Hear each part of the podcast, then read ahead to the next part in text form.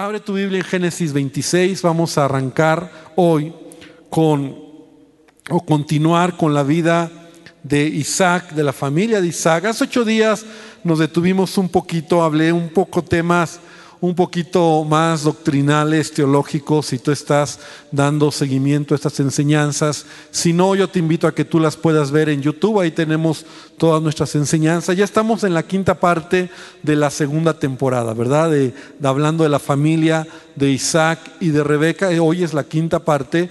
Hablamos también varias semanas sobre la familia de Noé como estas familias nos dan muchos ejemplos y enseñanzas sobre valorar la familia y el tema general es que tu hogar sea un lugar de refugio, que tu hogar sea un lugar de bendición. Así que Génesis 26, vamos a continuar eh, sobre la vida de, de Isaac, de Rebeca, pero particularmente Génesis 26 nos habla de Isaac, particularmente de Isaac.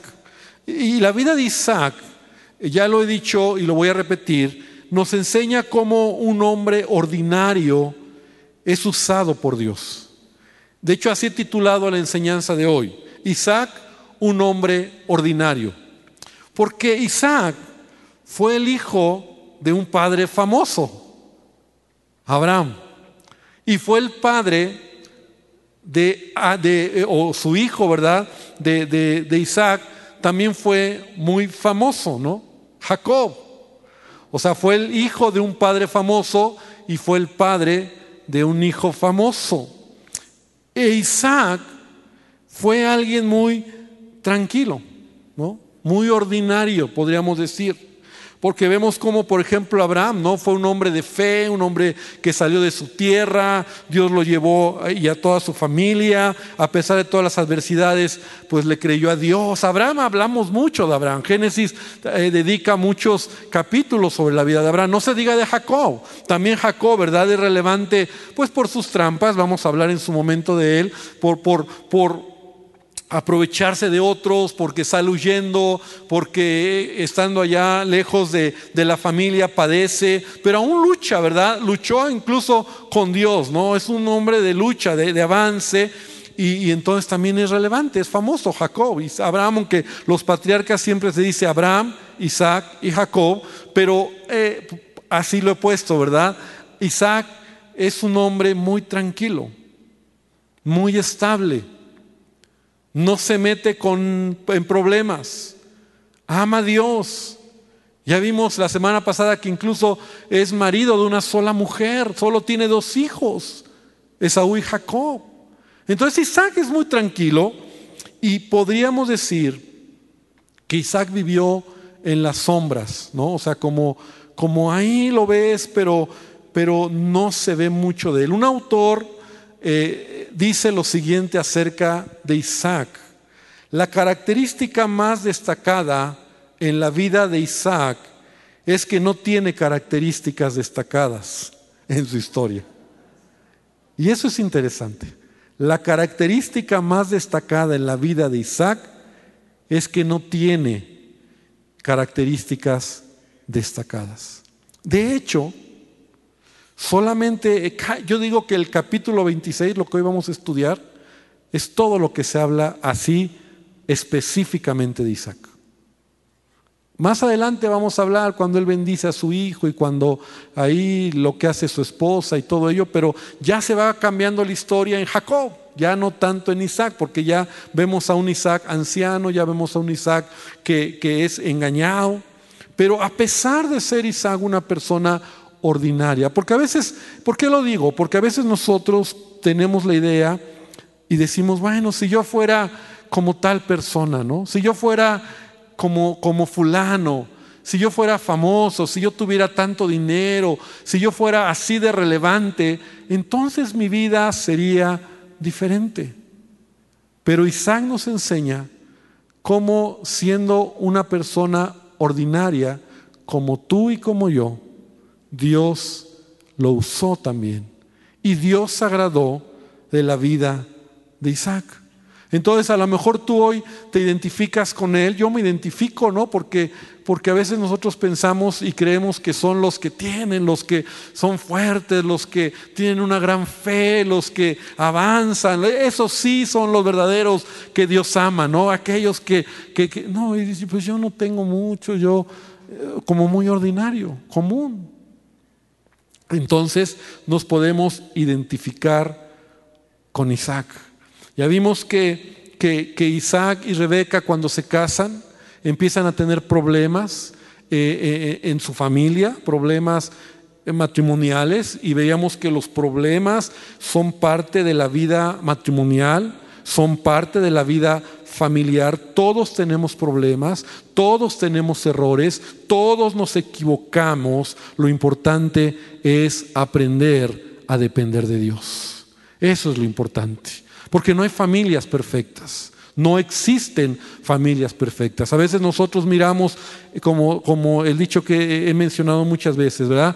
Que el pasto del vecino pensamos que es más verde que el nuestro, ¿no? O sea, esa familia es mejor que la mía. Y creemos que ellos sí están haciendo las cosas bien y yo estoy bien mal.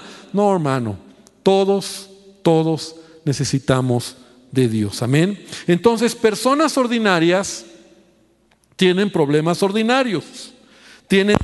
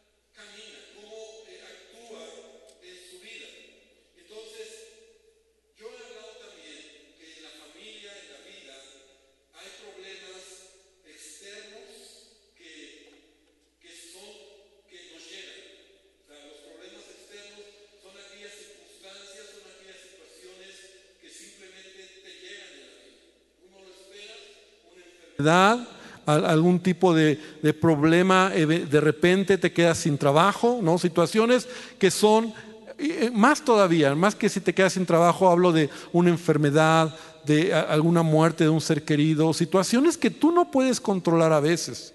También hablamos que, que hay problemas por tus malas decisiones, ¿no? A veces cuando tú tomas malas decisiones tienes problemas, pero no es porque Dios te está llevando por ahí, sino tus malas decisiones te llevan por ahí. Y quiero añadir algo más, problemas en las relaciones humanas. Eso todos tenemos.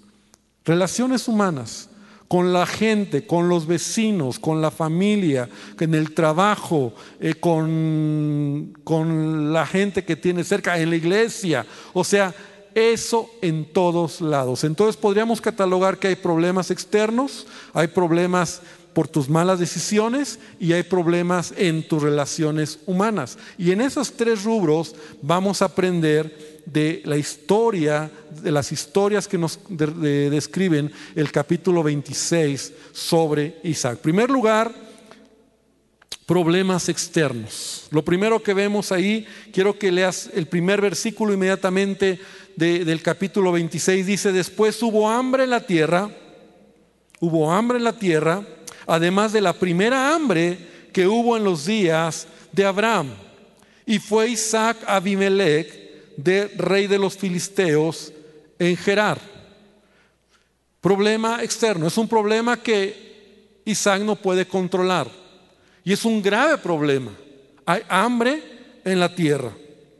No hay comida, no hay alimento. La región donde está Isaac viviendo se ha terminado el alimento, la comida. No hay cosechas.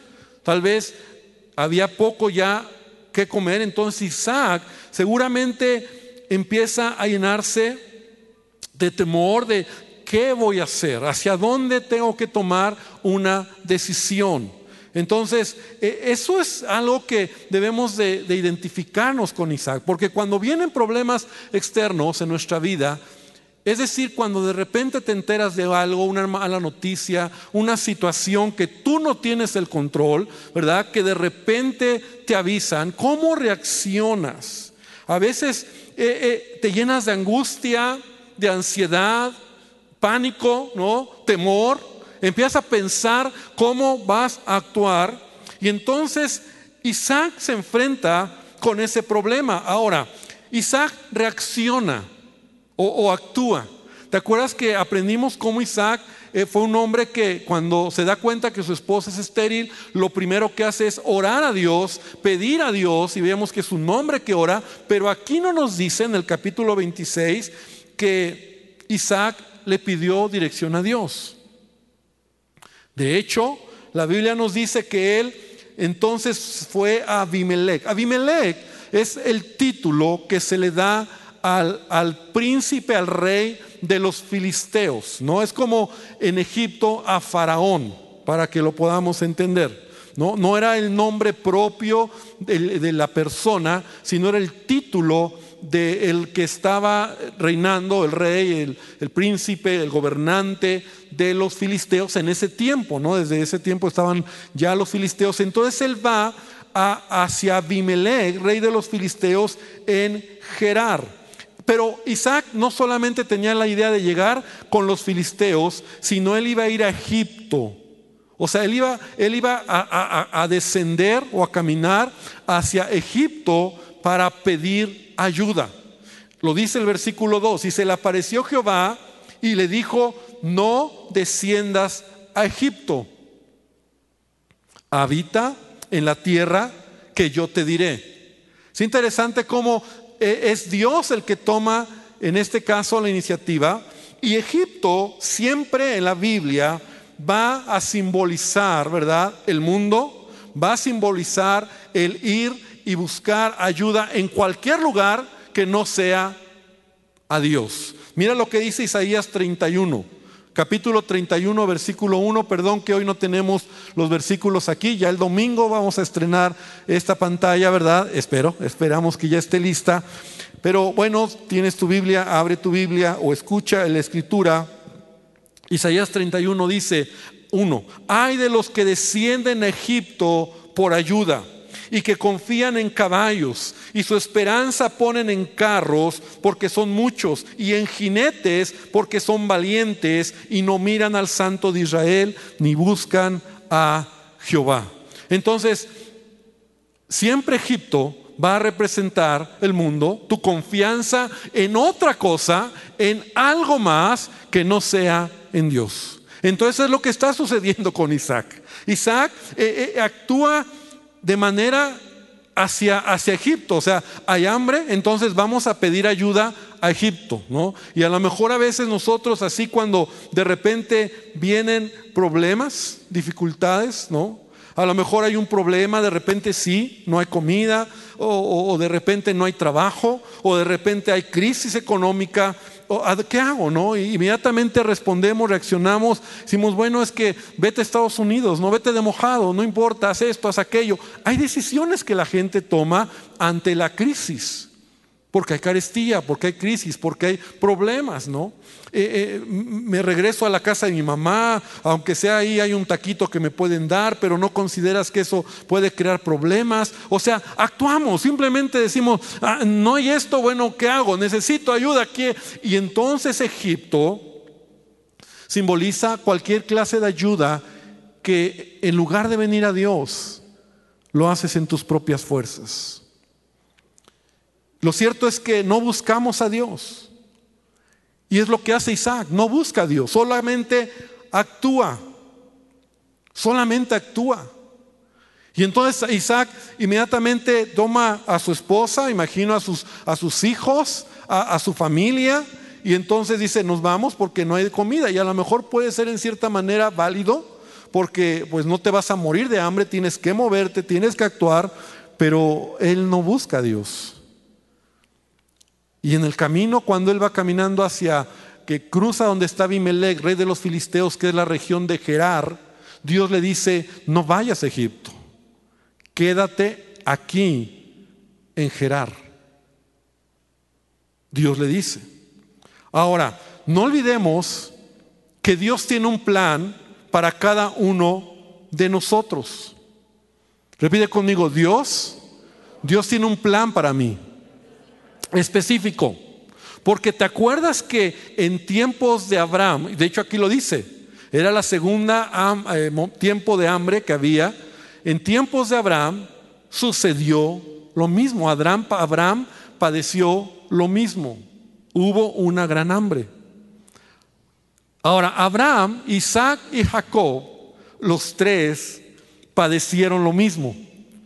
Como que en esa región había una mala economía o de repente pues eran, eran poblados, ¿verdad?, que vivían en la, de la agricultura, de, la, de los animales, y cuando aquello había tal vez sequías, cuando aquello había falta de agua, entonces había hambre. Pero lo que, a lo que voy es a esto. En el caso de Abraham, Dios, si tú lees Génesis, Dios le da libertad a Abraham para que pueda buscar a dónde ir para tener alimento, que hizo lo mismo que, que su hijo Isaac. Él fue hacia donde estaba Abimelech con los filisteos y también él, por esa región, también él se, se estableció para, para comer o para ser alimentado, para establecerse. Jacob también tuvo tiempos de hambre. Y Jacob, recuérdate cuando su hijo José está en Egipto.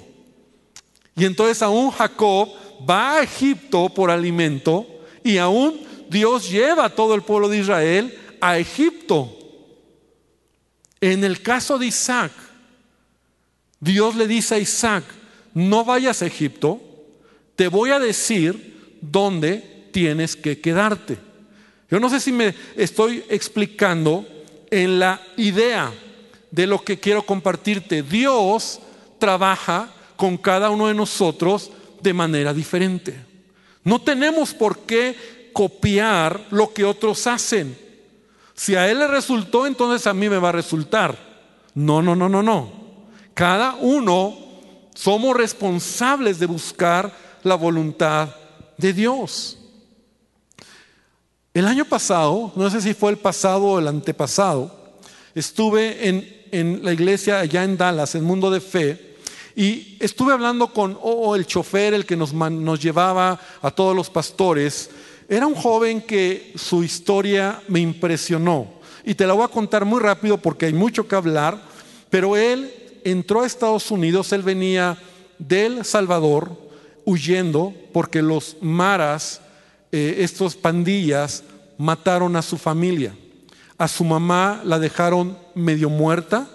Entonces su mamá tuvo que salir y de manera indocumentada se fue a los Estados Unidos y luego ella en Estados Unidos mandó dinero para que él, sus hijos pudieran cruzar indocumentados. Él tendría como 15 años cuando se va a Estados Unidos indocumentado, desde El Salvador. Y, tú sabes lo que es eso. Y me contó toda la travesía tan difícil que finalmente él cruza como indocumentado a, Estados Unidos. Su mamá era cristiana y entonces ellos allá se afirman en el Señor y él empieza a, pues a trabajar. Pero aquí lo interesante de toda, es una historia muy corta que te hago de la historia larga, es que él, cuando llegó a Estados Unidos, él dijo, yo voy a progresar, yo voy a salir adelante. Y entonces sus botas, unas botas con las que cruzó desde El Salvador hasta Estados Unidos, que las tuvo todo el día y toda la noche puestas, que le llegaron los pies, o sea, historias bien así, bien difícil, él las guardó en un closet. Y él dijo, esas botas no me las van a tocar porque yo las voy a usar un día. Cuando él llega a Estados Unidos, finalmente él se casa, tiene familia, trabaja, empieza a hacer su, eh, sus trámites para legalizarse, se hace eh, legal, finalmente se hace ciudadano y cuando él va a jurar la ciudadanía, él saca sus botas viejas, sus botas que usó para cruzar sus hijos adolescentes le dicen, papá, ¿cómo vas a ir con esas botas viejas, sucias, porque nunca las lavó? Y él dijo, es que ustedes no entienden mi pacto que yo hice con Dios. Porque yo un día a Dios le dije, si tú me bendices, yo nunca voy a olvidar lo que he pasado. Ya para este punto él ya tiene un negocio allá, Dios lo ha prosperado, Dios lo ha bendecido y entonces llega a hacerse ciudadano con esas botas sucias, viejas, pero diciendo, yo quiero darle gracias a Dios por su misericordia. Cuando él me contó esa historia, nos la contó un grupo de pastores, estábamos con la boca abierta por lo que él está. Pero te, te quiero decir, cada historia es muy particular. No porque a él le pasó, a todos les pasa. Ah, es que el compadre así lo hizo, yo también lo voy a hacer. A ver, no es así con Dios. Dios para cada uno de nosotros tiene una manera y tiene un plan. ¿Cuántos dicen amén? Y es mi responsabilidad entender lo que Él quiere para mí. Para Abraham fue de una manera, para Jacob fue de otra manera y para Isaac fue de otra manera. En los tres casos hubo hambre en el tiempo que ellos vivían. Entonces, nosotros debemos de entender cómo Dios conoce, y eso hablábamos un poco la semana pasada hablando de la, de la presencia de Dios, de que Dios lo conoce todo, Dios sabe hasta dónde tú vas a resistir. Por eso la palabra cuando dice Dios no te va a dar más de lo que puedas resistir, es porque Él sabe hasta dónde vas a aguantar la losa que traes en la espalda. ¿De qué calibre estás hecho? Amén. ¿Qué tanta electricidad aguantas? Porque algunos tienen cable del 8, otros del 10, otros del 15, otros del 0. Y cada uno resiste diferente tensión. Dios nos hizo diferentes. Y Dios que sabe, te va a llevar hasta donde Él sabe que tú tienes la capacidad. Ahora, en el caso de Isaac, Él sabe que Isaac no tiene ese carácter, esa fuerza, que, su padre o su hijo tenían. Entonces Dios Dios lo lleva a Isaac y Dios le tiene que especificar a Isaac, aquí te vas a quedar. Y entonces le da la promesa ahí del versículo número 2 al versículo número 5, en donde dice, no desciendas a Egipto, habita en la tierra que te diré, habita como forastero en esta tierra, estaré contigo, te bendeciré a tu descendencia y le da la promesa que le había dado ya a su padre Abraham. Pero en esencia es Isaac, aquí quédate y yo te voy a bendecir. Porque sabe que Isaac no es un hombre de pelea, de lucha, de... de, uh, no, él, él es más tranquilito. Y eso me habla de la, de la manera en que Dios actúa en nuestras vidas. Así que, que Él no te va a dar más de lo que puedas resistir. Pero también entiende que cuando tú estás pasando una prueba, Dios sabe que tienes las espaldas para resistirlo. Tienes la fuerza, el calibre para decir, ay, es que a mí, no, a ver, si lo estás pasando, Dios tiene el control, entonces Dios sabe que te resiste. No te tires, como nos decimos en familia luego, no te tires para que te levanten. O sea, échale ganas, Dios está contigo. Amén. Dale un fuerte aplauso a nuestro Dios.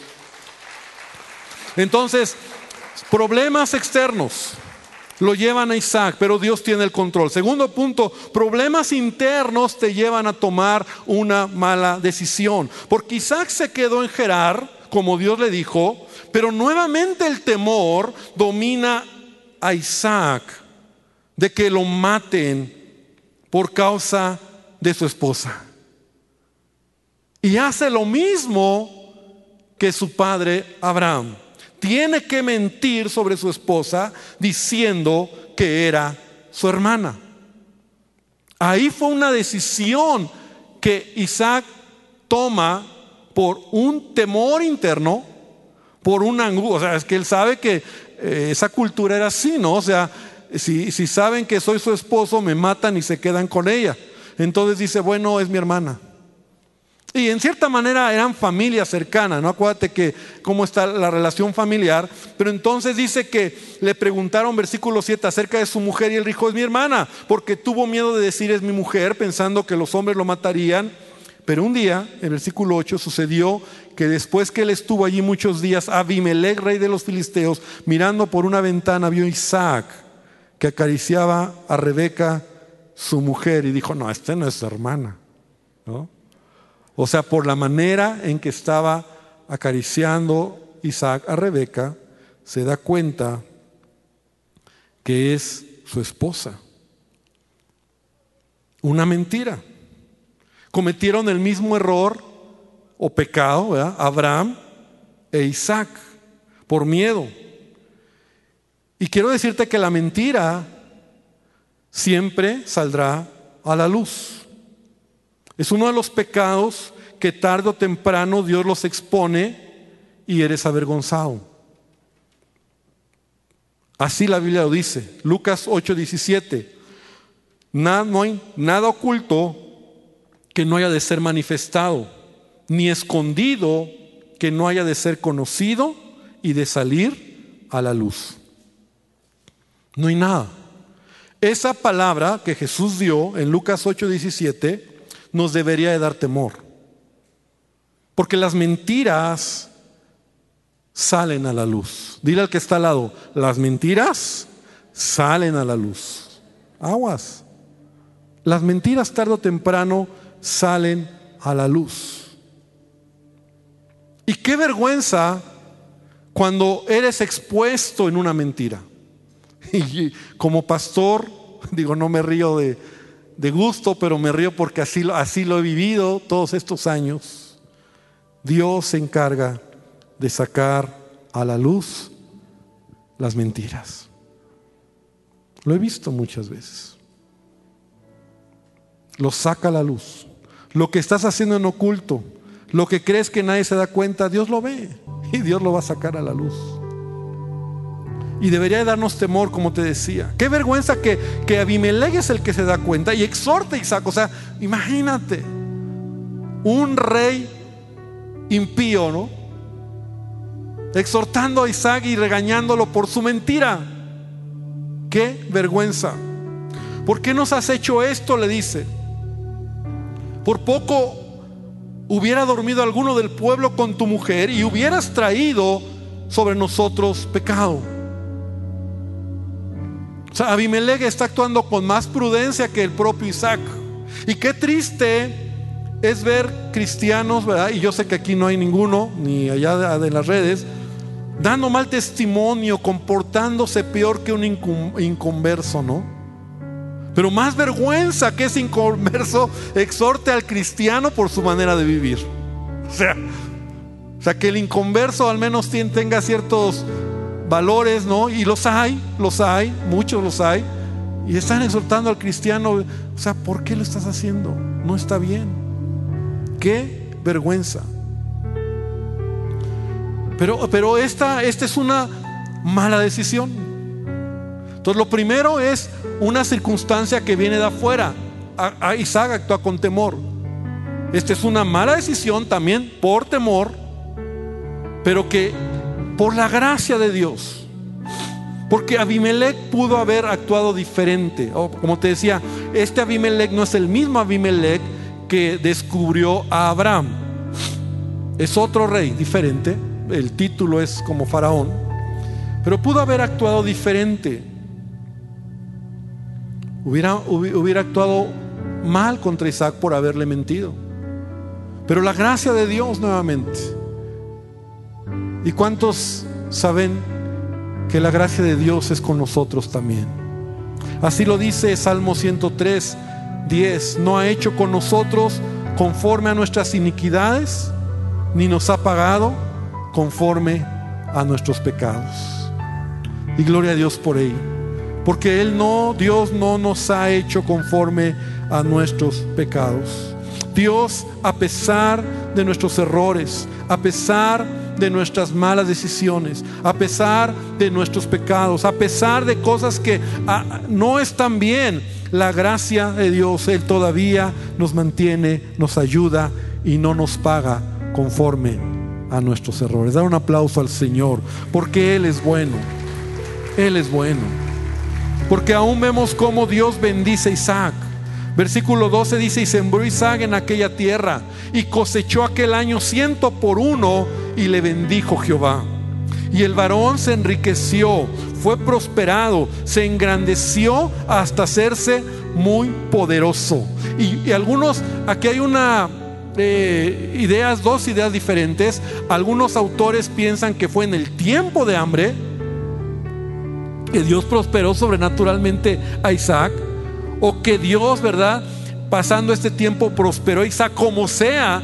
Dios bendijo a Isaac y tuvo hato de ovejas, hato de vacas, o sea, muchísimas, mucha labranza. Y los filisteos le tuvieran envidia, porque Dios estaba con él, porque Dios bendijo la vida de Isaac, no, por, no porque lo mereciera, no porque él era el mejor, era un hombre ordinario, como tú y como yo. Ordinarios, con errores ordinarios, con pecados ordinarios, con malas decisiones ordinarias. Pero sabes, en Cristo Jesús la gracia y el amor de Dios nos mantiene, nos sostiene cuando nos acercamos a Él. Y Dios bendijo a Abraham, a Isaac. Y dice, y de todos los pozos que habían abierto los criados de Abraham, su padre en sus días, los filisteos los habían cerrado y llenado de tierra. Y entonces Abimelech dijo a Abimelech a Isaac, apártate de nosotros, porque mucho más poderoso que nosotros te has hecho. Dios está bendiciendo a Isaac. Isaac fue heredero de una gran riqueza de todo lo que le dio su padre Abraham.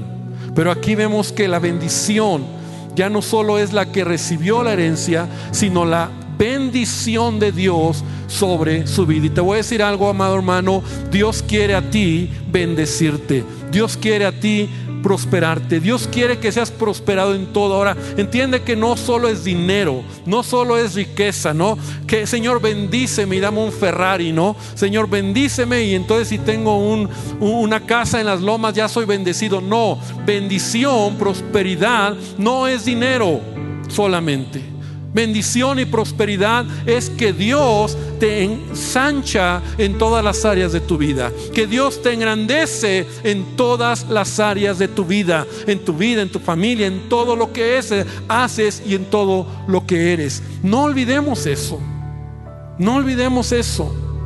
Y si Él añade en tu trabajo, en tu negocio, qué padre, qué, qué bien.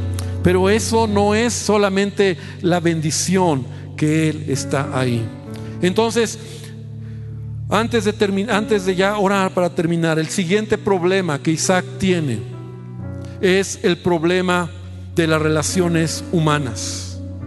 En relación, que eso es inevitable estar bien con todos. Dice aquí que los filisteos le tuvieron que envidia. ¿Por qué? Por todo lo que tenía, por ser prosperado. Y lo que hicieron, fíjate qué grueso, lo que hicieron fue tapar los pozos de agua que su padre Abraham había encontrado y había abierto. En ese tiempo, bueno, como ahora, ¿verdad? Pero en ese tiempo lo más preciado era el agua. Encontrar los pozos de agua, la región donde estaban, ¿no? Era una región que, necesitaba, que era muy importante cuando encontraban pozos de agua, cuando encontraban manantiales de agua, porque eso hacía la vida, eso hacía que, que las familias pudieran producir. Pero Isaac tiene problemas con la gente, con los filisteos, envidiosos. ¿Y sabes lo que hacen? Tapan los pozos. O sea, ellos mismos están disparando del pie, ¿no? Porque al tapar los pozos con tierra, ¿no? Echan, imagínate, un pozo donde echan tierra para taparlo y, y dejarlo cerrado para que no tenga Isaac agua. Y qué feo es encontrar gente envidiosa, problemática. Y todos encontramos gente así, que te quiere provocar para que te enojes, que te pone el pie para que te caigas en el trabajo, que no te deja crecer, que hablan mal de ti. ¿Cuántos tenemos o tienen, verdad, ese vecino que a las 2 de la mañana pone su música, ¿no? Que no te deja dormir y que al siguiente día la vuelve a poner a todo volumen. Se oye el escándalo, los gritos. Y si vas a decirle, oiga vecino, uy, te amenaza, te grita, te dice, ese vecino que te avienta la basura, que lleva a sus perritos cerca de tu casa y se hace, hace que sus perritos hagan sus gracias ahí en las puertas de tu casa. Todos lo pasamos. No los veo muy bien porque me apagaron luces, pero ¿cuántos dicen, sí, pastor? Todos lo pasamos. Y nos cuesta trabajo. Gente que a veces nos molesta, dejan sus carros ahí, te estorban compañeros que son chismosos, mentirosos. Porque hermano, gente ordinaria tiene problemas ordinarios. Y es lo que tiene Isaac. Problemas con gente envidiosa. Y quieren, quieren causar un problema a Isaac. Y, rápidamente lo que vemos es que Isaac lo que hace es irse de ahí. Bueno, de hecho el rey, el se me fue el nombre. Eh, ¿Cómo se llamaba este hombre? Abimelech, ¿no? El título, Abimelech. Le dice, vete de aquí. Y entonces él se va más lejos, encuentra otro pozo, destapa ese pozo, lo abre nuevamente y ahora sabes qué? Llegan los filisteos, se pelean con su gente y se apropian del pozo. Isaac se va más lejos, encuentra otro pozo, un manantial de aguas, y ya está mejor. Llegan los filisteos, los molestan y se quedan con ese manantial de agua y ese pozo. Entonces, lo que hace Isaac, eh, por eso Isaac es un hombre ordinario, o sea, es la clase de hombre que, bueno, no tan ordinario, pero es la clase de hombre que no pelea se va lejos, no lo reclama. Ahora la pregunta es, ¿por qué Isaac? ¿Por qué no peleas? ¿Por qué no reclamas? ¿Por qué no te enfrentas en una guerra contra los filisteos? Hubiera sido Abraham, a lo mejor Abraham sí, ¿te acuerdas cuando fue con, contra, el, contra, el, rey que tomaron a su hijo, verdad? Y, y Abraham era de armas tomar, ¿no? Pero Isaac no. Isaac en lugar de pelear se va más lejos y la respuesta es porque así era Isaac calmado, tranquilo, no era de los que iban a pelear. Pero sabes, Isaac es un ejemplo para nosotros. ¿Me permites leer Romanos 12, 17? Que la palabra de Dios nos dice, sé como Isaac. Dile al que está al lado, sé como Isaac.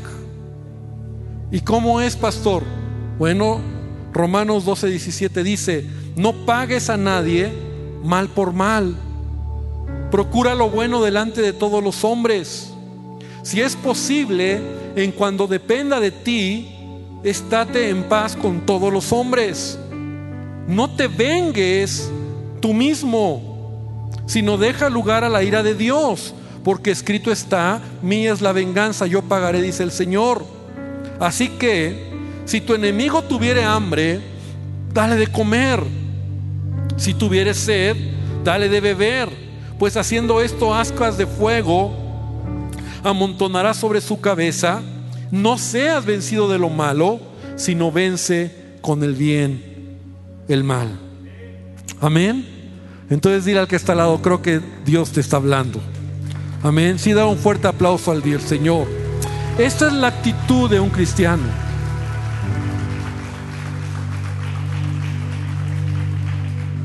Esta debería de ser la actitud de un cristiano. Si te hacen, ¿qué? A ver, vas a ver quién soy yo. Lo siento, soy cristiano, pero aquí dame chance, Señor, yo lo voy a arreglar. No, hermano. Isaac actúa como un hijo de Dios. Gandayas los filisteos. Pero él se aleja y mira qué interesante. Isaac finalmente llega a una región de Gerar, se va alejando y llega a una región que se llama Berseba, Berseba, que finalmente es donde ya no, lo, ya no lo siguen, porque ya está tan lejos que ya no lo pueden molestar. Y ahí en Berseba encuentra otro pozo, otro manantial, donde de ahí Dios lo sigue bendiciendo y ahí esa noche o ese día, ese tiempo, se le apareció Jehová aquella noche. Y Dios, y Dios le dijo, yo soy el Dios Abraham, de Abraham tu padre, no temas. Y yo creo que esa palabra es porque eso, ese es el problema de Isaac.